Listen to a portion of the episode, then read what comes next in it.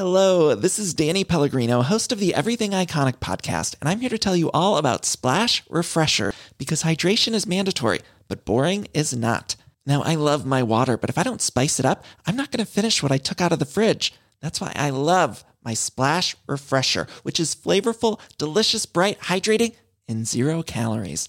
The wild berry flavor is my fave. No, wait, is the pineapple mango flavor my fave? You know what? All five craveable Splash Refresher flavors are my fave because they're so delicious. So get hydrated and enjoy it with Splash Refresher. ACAST powers the world's best podcasts. Here's a show that we recommend. The Real Housewives is a guilty pleasure for most, but if you're looking to not feel guilty about that pleasure, tune in to Everything Iconic with me, Danny Pellegrino, where I break down all the messy moments and behind the scenes antics of Bravo's popular franchise. And on Everything Iconic, I also interview celebrity guests like Kelly Ripa, Kiki Palmer, Drew Barrymore, Cameron Diaz, and more about their guilty pleasures, their past work, and so much more. So if you're pop culture obsessed and find yourself watching way too much reality TV like me, tune in to Everything Iconic with Danny Pellegrino wherever you listen to podcasts.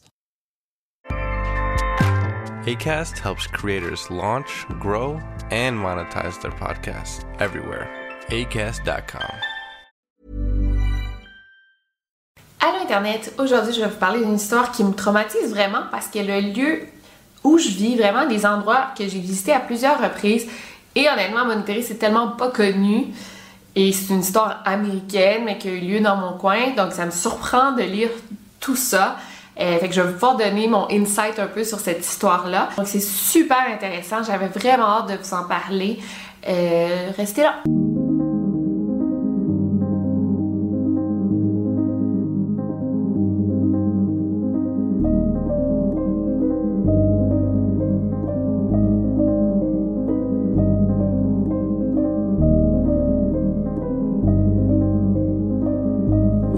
Podcast Over and Out. Mark James Kilroy qui est né le 5 mars 1968 à Chicago, euh, mais l'histoire prend place en 1989 et Mark a 21 ans à cette époque. Mark, c'est un jeune homme modèle, il a fait partie des scouts, euh, il a été élevé comme un bon catholique. À l'école secondaire, il s'est diplômé comme étant le meilleur de sa génération et honnêtement, euh, il a ce genre de talent qui est bon dans tous les sports. À l'université, s'inscrit en médecine à l'université d'Austin au Texas et ses parents vivent à Santa Fe aussi au Texas. Donc il y a vraiment un beau futur devant lui. Et c'est un garçon modèle, carrément. On sait tous comment la médecine, euh, c'est demandant à étudier euh, dans cette branche. Donc, Mark attendait une chose seulement, c'était d'aller au spring break pour la semaine de relâche. Le Spring Break aux États-Unis, c'est vraiment un gros événement important et cette année-là, ça a eu lieu le 10 mars. Donc cette journée-là, on a l'ami de Mark Bradley qui est allé chercher Mark à Austin et ensuite ils sont allés chercher deux autres amis à Santa Fe, donc Brent et Bill par la suite, ils ont conduit 9 heures de route pour se rendre au sud du Texas, plus précisément sur une île nommée South Padre Island. South Padre Island, euh, ça m'intéresse beaucoup parce que je suis allée 4-5 fois. Pour moi, c'est à 6 heures de route. Euh, c'est vraiment à côté de Monterrey où j'habite. Et c'est la plage la plus proche euh, pour les Mexicains du Nord. Bon, ça dépend là. Mais bon, pour nous, c'est vraiment la plage la plus proche. Et c'est vraiment une île de party. Et je suis déjà allée une fois durant le spring break. Et c'est vraiment la grosse débandade. Il y a des concours de wet t-shirt, des concours de calage de bière. Les jeunes Américains, quelques jeunes Mexicains vont là et se saoulent sur la plage toute la journée. C'est comme Cancun, Miami. C'est vraiment une plage de party. Donc, Marc et ses amis, en allant là, ils savaient qu'ils allaient boire beaucoup d'alcool, qu'ils allaient rencontrer plein de femmes. C'était une belle semaine qui s'annonçait pour les garçons. En arrivant, les garçons se sont enregistrés à l'hôtel Sheraton euh, pour quelques nuits. Le lendemain, dans la journée, ils sont allés à la plage et ont rencontré un groupe de filles euh, environ du même âge. Ils ont passé la journée avec elles en buvant de l'alcool toute la journée et toute la nuit. Et c'est le lendemain que les gars ont décidé d'aller faire la fête cette soirée-là Mexique. Donc, comme je vous dis, c'est vraiment à côté. South Padre Island, ça doit être à deux heures de la frontière et ensuite tu conduis peut-être une heure pour te rendre à Matamoros, qui est euh, l'une des villes les plus proches de South Padre Island. Donc cette soirée-là, ils sont partis, ils se sont arrêtés en route pour manger et c'est là qu'ils ont rencontré un autre groupe de filles américaines qui elles aussi allaient passer la soirée, faire la fête au Mexique. Donc ils se sont rendus tous ensemble. Donc les deux autos se sont suivis, les filles suivaient l'auto de Brent ils se sont stationnés à la frontière et ont traversé la frontière à pied pour ensuite se rendre au bar. C'était comme connu, tout le monde faisait ça, se stationnait à la frontière et traversait à pied. Rendu là-bas, le groupe d'amis se sont séparés, les filles sont allées dans un bar, les garçons dans un autre bar et à la fin de la soirée, ils sont retournés à la frontière, ils ont pris leur auto et ils sont retournés à South Padre Island où ils ont passé la journée du lendemain. La soirée du lendemain, encore une fois, à 22h30, euh, les gars se sont rendus à Matamoros même chose, ils se sont stationnés à la frontière, ils ont débarqué de leur voiture et ils ont traversé à pied pour se rendre dans un bar. Et c'est là que l'histoire commence. Et cette soirée-là, des milliers d'autres Américains qui étaient à South Padre Island pour le Spring Break ont eux aussi décidé d'aller faire la fête au Mexique. Pourquoi? Ben parce que premièrement, ben c'est différent, c'est plaisant de venir au Mexique, de dire « Ah, je suis allé faire le party au Mexique puis je suis revenu aux États-Unis ». Mais aussi, l'alcool est vraiment moins cher, donc une bonne différence dans le prix de la bière. Et bon, n'importe quel alcool est moins cher ici. Et aussi parce que l'âge légal pour boire au Mexique, c'est 18 ans, tandis qu'aux États-Unis, c'est 21 ans. Donc j'imagine qu'il y avait plusieurs jeunes qui n'avaient pas l'âge pour boire aux États-Unis qui allaient au Mexique justement pour faire la fête avec leurs amis. Donc juste sur la rue principale de Matamoros, il y avait 15 000 jeunes Américains qui étaient là pour faire le party. La rue était remplie, il y avait des longues files d'attente pour entrer dans les bars. Et justement, la période forte de Matamoros, c'était durant le spring break. Et c'était pas vraiment dangereux. Oui, c'est en ce moment, en tout cas, je vais vous en parler un petit peu plus tard. Mais à l'époque, c'était pas aussi dangereux qu'aujourd'hui. Et il y avait tellement de jeunes américains qui allaient que, ben, tu sais, les rues étaient bondées de monde. Les gars ont décidé d'entrer dans un bar, Los Sombreros. Ils ont bu un peu d'alcool, mais il y avait pas beaucoup de monde. C'était le bar le plus vide, honnêtement. Donc ils ont dit on n'aura pas à faire la file, on va entrer là, on va boire, puis on va transférer dans un autre bar. Et par la suite, ils se sont rendus au London Pub. Là, ils avaient bu pas mal d'alcool, il y avait plus de musique, plus d'ambiance. Et euh, c'était vraiment une belle soirée. Pendant un moment, Marc s'est séparé de son groupe d'amis parce qu'il avait rencontré un groupe de filles qui l'intéressait. Donc, il est allé avec elles. Vers 2 heures du matin, les amis de Marc voulaient retourner à South Padre Island. Donc, se sont mis à chercher leur ami. Et à l'extérieur du bar, c'est là qu'ils ont vu Marc appuyé sur une voiture en train de parler à une jeune américaine. Et à cette heure-là, tout le monde retournait à la frontière pour aller à leur voiture du côté américain. C'était pas dangereux parce qu'il y avait une centaine de jeunes, sinon plus, qui marchaient tous vers la même direction. Tout le monde se rencontrait. La jeune fille à qui Marc parlait, il l'avait déjà vue dans un concours à South Padre Island euh, deux jours avant. C'était tous des Américains du même âge qui se connaissaient. Durant la marche de retour vers la frontière, il y a Bradley et Brent qui avaient vraiment faim, donc se sont arrêtés dans une chaîne de resto mexicain nommée euh, Garcia. Donc ils se sont arrêtés manger. Euh, Marc dit adieu à sa conquête. Euh, je pense qu'elle prenait une autre direction avec d'autres amis. Donc il lui dit adieu pendant que Bill s'est arrêté dans une ruelle pour faire pipi. Quand Bill est sorti de la ruelle, Marc avait disparu. Il a fait le tour un peu, il a cherché, mais Marc n'était pas là. Il s'est rendu au restaurant Garcia pour voir si Marc était pas allé rejoindre ses amis. Mais là, Bill et Brent étaient non, Marc, on l'a pas vu, il était avec toi. Donc les trois amis se sont mis à chercher Mark euh, dans la ville de Matamoros. Bill était assez sous, donc il se rappelait pas de grand-chose, mais il se rappelait d'avoir vu Mark en train de parler à un jeune Mexicain. Les gars ont cherché Mark pendant une heure. Et rendu vers 4h30 du matin, les rues étaient complètement désertes. Euh, il n'y avait plus personne. Les bars, les restos étaient fermés. Donc, ils se sont dit, on va retourner à la voiture. Peut-être que Marc nous attend à la voiture. Euh, il n'est pas ici, clairement. Donc, on va traverser la frontière américaine sans lui. En arrivant à la voiture, Marc n'était pas là non plus. Donc, les gars, ils ont dit, ah, peut-être que Marc est retourné à South Padre Island avec la fille qu'il avait vue. Elle aussi, elle logeait à South Padre Island. Donc, ils se sont comme pas vraiment euh, préoccupés. Et en plus de ça, ben, il n'y avait pas de cellulaire à cette époque-là pour écrire à Marc, était où. Donc, ils se sont rendus à leur hôtel et ils se sont couchés en pensant que Marc avait scoré et qu'il était avec euh, l'autre jeune fille de South Padre. Quand le lendemain matin, il n'y avait toujours pas de nouvelles de Marc. Euh, c'est là qu'ils l'ont reporté disparu. Et immédiatement, Jim et Helen, les parents de Marc, se sont rendus aux États-Unis pour chercher leur fils qui avait disparu du Mexique.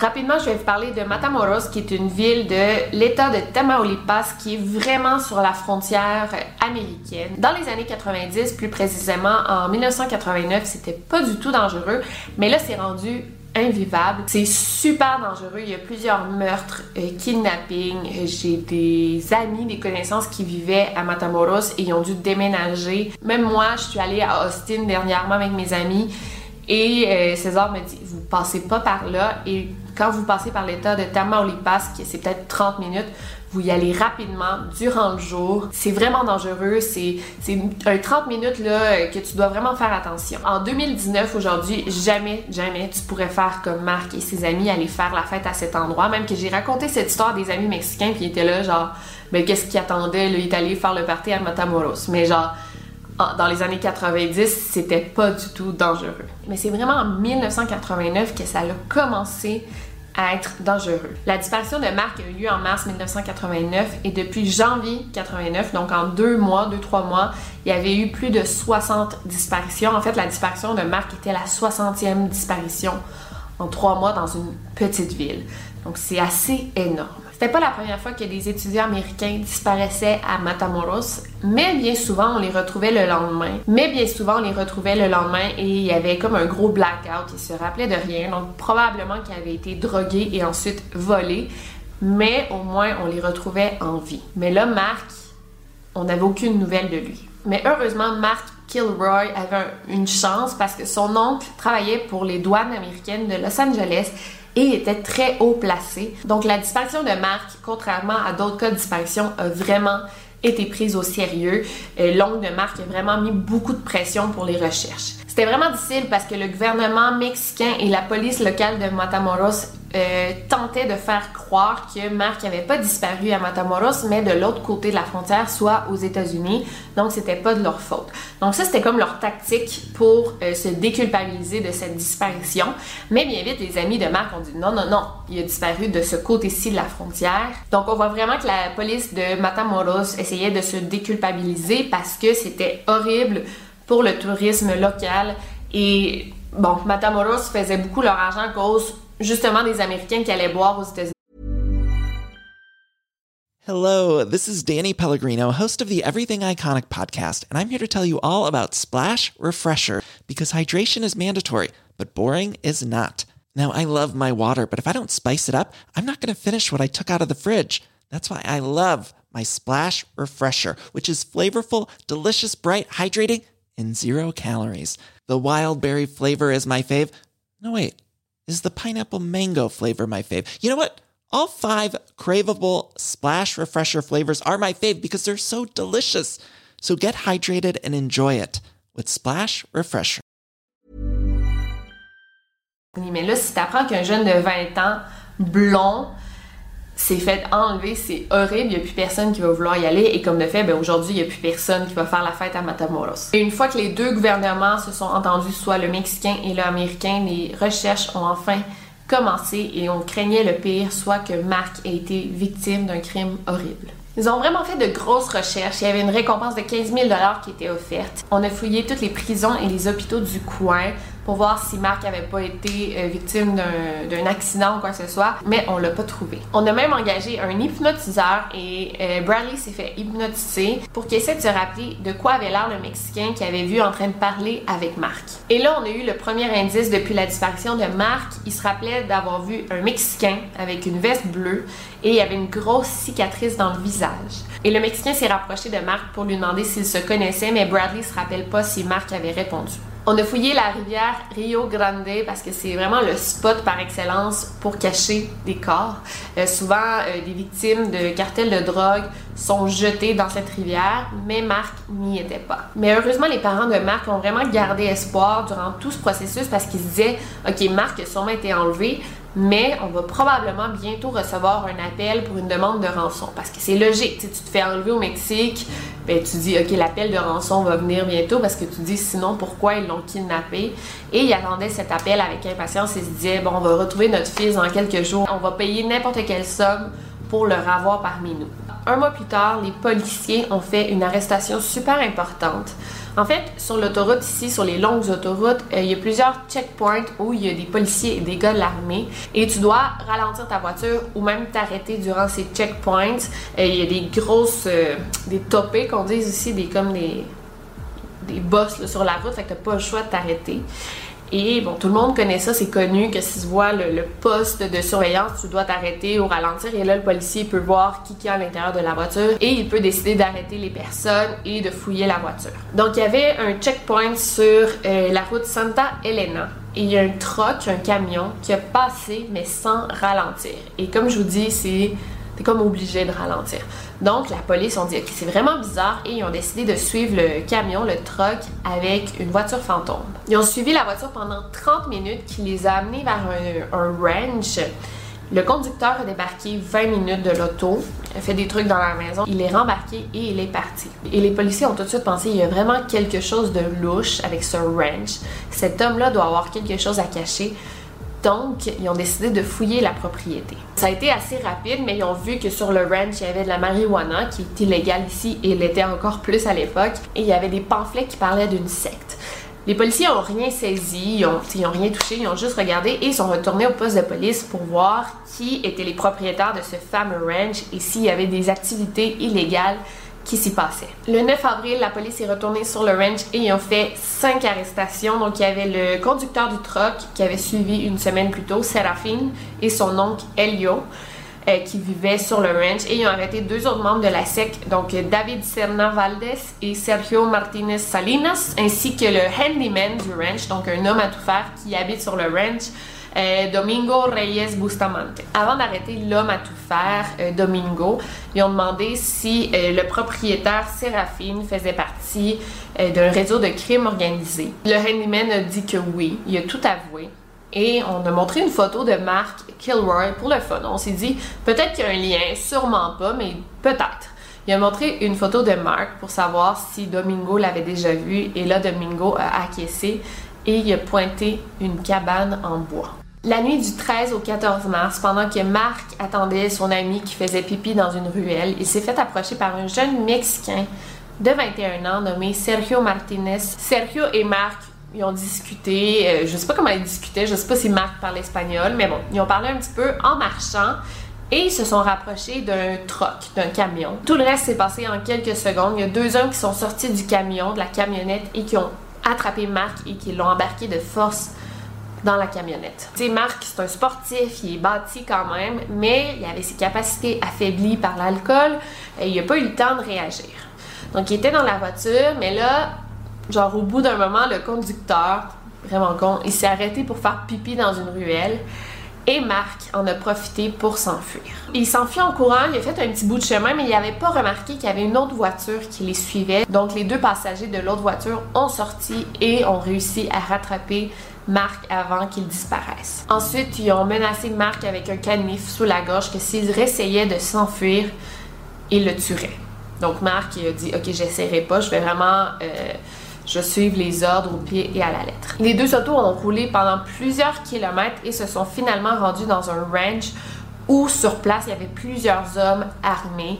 Et le Marc a dit Ok, là, je vais vraiment pas essayer de m'enfuir ici, là, je sais même pas je suis où, puis euh, tous les hommes ont des armes, je vais vraiment faire attention.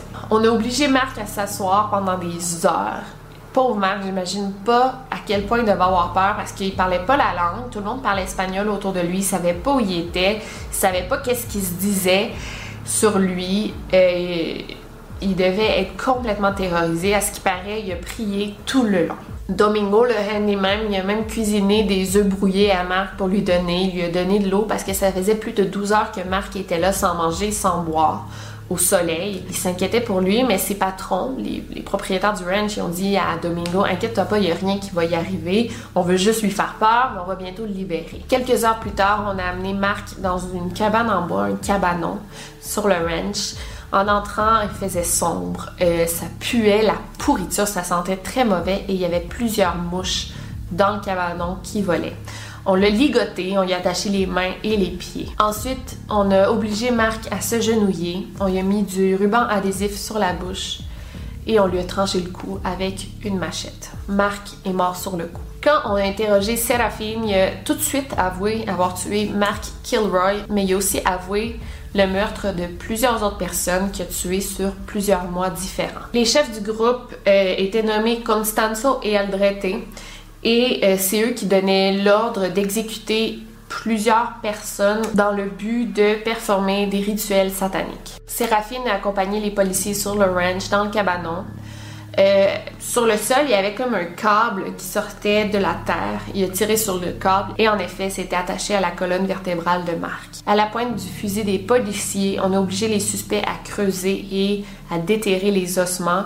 Et en tout, on a trouvé les restes de 15 hommes différents, incluant les restes de Mark Kilroy. Ils avaient tous été mutilés et on les avait tués sur 9 mois différents, donc c'était comme 15 victimes en 9 mois. La plupart des victimes étaient des dealers de drogue de gangs rivales. Trois corps n'ont jamais été identifiés et on a saisi 110 kilos de marijuana, 108 grammes de cocaïne, 12 armes à feu et 11 voitures volées. Donc on se demande pourquoi Marc a été victime s'il ne dealait pas de drogue, euh, il n'y avait rien à voir avec des cartels de drogue du Mexique. En fait, Constanzo, il pensait qu'en sacrifiant des humains, euh, ça lui assurait une protection contre la police, contre euh, les gangs rivales, mais ça lui assurait aussi l'immunité, l'abondance et la force. C'est une sainte ici assez connue, la Santa Muerte.